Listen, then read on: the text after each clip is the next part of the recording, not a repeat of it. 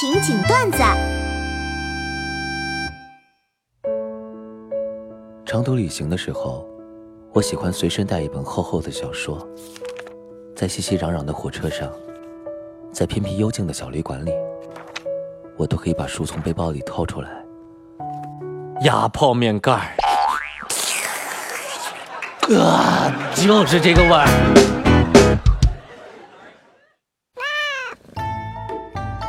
年少不知猫珍贵，老来无猫空无泪。有猫堪养，只需养，莫待无猫空悲切。何当共剪西窗烛，却话巴山有猫时。后世子孙有猫日，家祭无忘告乃翁。白日依猫见，黄金入猫流。世人都道神仙好，唯有猫咪忘不了。只应天上有，人间哪得几回歇？红酥爪，黄藤酒，满城猫色宫墙柳。东风鹤，喵行薄，一杯喵愁几年离索。喵喵喵！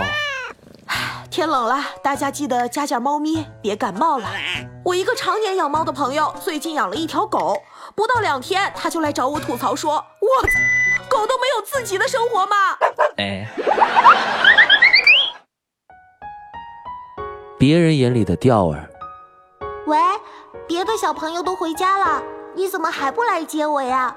我身上只有一块五了，全部用来打电话了，电话亭我够不到，别的小朋友都有人抱起来。不过我自己会踮脚哦。我今天看见你接别的小朋友回家了，不过没关系，我自己可以回家的。我没有哭了，只是有点小感冒。我挂了。钓儿眼里的自己。喂，你不用来接我了，去接别人吧。别的小朋友都是菜鸡，还要人接。我的兰博基尼就在校门口，放学我自己开车回家。你起开吧。你接的这种小朋友，我上次刚撞死五个。滚。钓儿，我俩玩对对子吧。我出上联。好啊。听好了，上联：塑料姐妹手挽手。下联儿表面兄弟并肩走，横批友谊万岁。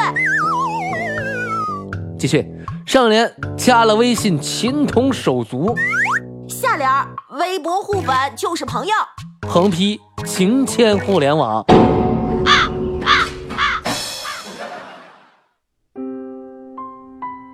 有一个妹子长相普通，不自信也不爱拍照。一个暗恋她的男孩就特意去学摄影，然后把她拍得特别好看。妹子当然很惊喜。男孩温柔地说：“你本来就不丑呀。”后来妹子自信了起来，向一个她暗恋的男孩告白，并在一起了。你大爷！其实猫一般是不会叫的，那种家里面喵喵叫的，一般不是喵，是养喵的人。神经病一样，哎，呆呆，对吧？我说的对吗？喵喵。